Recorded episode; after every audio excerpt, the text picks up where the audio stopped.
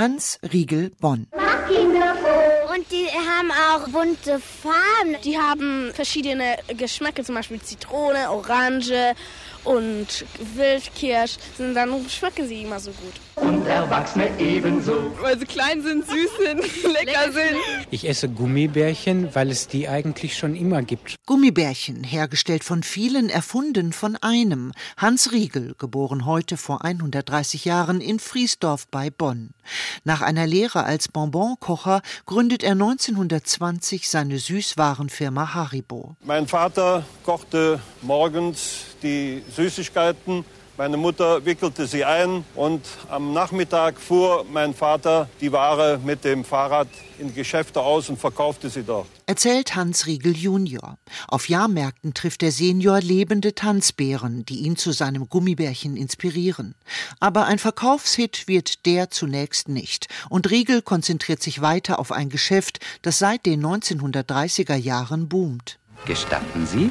Lakritz, ganz Natur. Die Wurzel wird gereinigt, zerschnitten und gekocht. Mit 400 Mitarbeitern zieht Hans Riegel nach Bonn-Kessenich und er findet einen zeitlosen Werbeslogan. Weil Lakritze als Hungerstiller gelten, darf Haribo trotz Rohstoffknappheit auch während des Zweiten Weltkriegs weiter produzieren.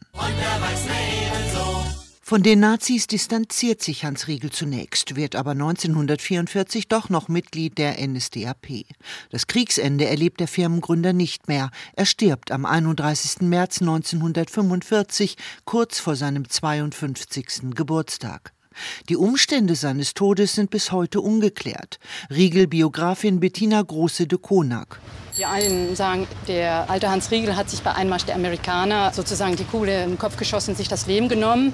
Warum weiß man nicht. Man weiß nur, dass er damals mit dem NS-Oberbürgermeister Ludwig Rickert enger befreundet war. Und für die Familie gilt halt nach wie vor, der Senior ist an einem Herzinfarkt gestorben morgens am Frühstückstisch. Ab 1946 machen die beiden Söhne Paul und Hans Junior Haribo zu einem Weltkonzern. Doch vor allem im 21. Jahrhundert hat Haribo Ärger. Einige Lebensmittelketten nehmen die Produkte aus dem Sortiment wegen zu hoher Preise. Das alles hat Firmengründer Hans Riegel nicht miterlebt. Auch nicht, wie sein Unternehmen 2019 den Hauptsitz von Bonn nach Grafschaft in Rheinland-Pfalz verlegt. Deshalb müsste es jetzt eigentlich heißen Harry Graf. Das ist die beste Idee, die ich je gehört habe. Haribo macht Kinder froh und wer weiß nicht.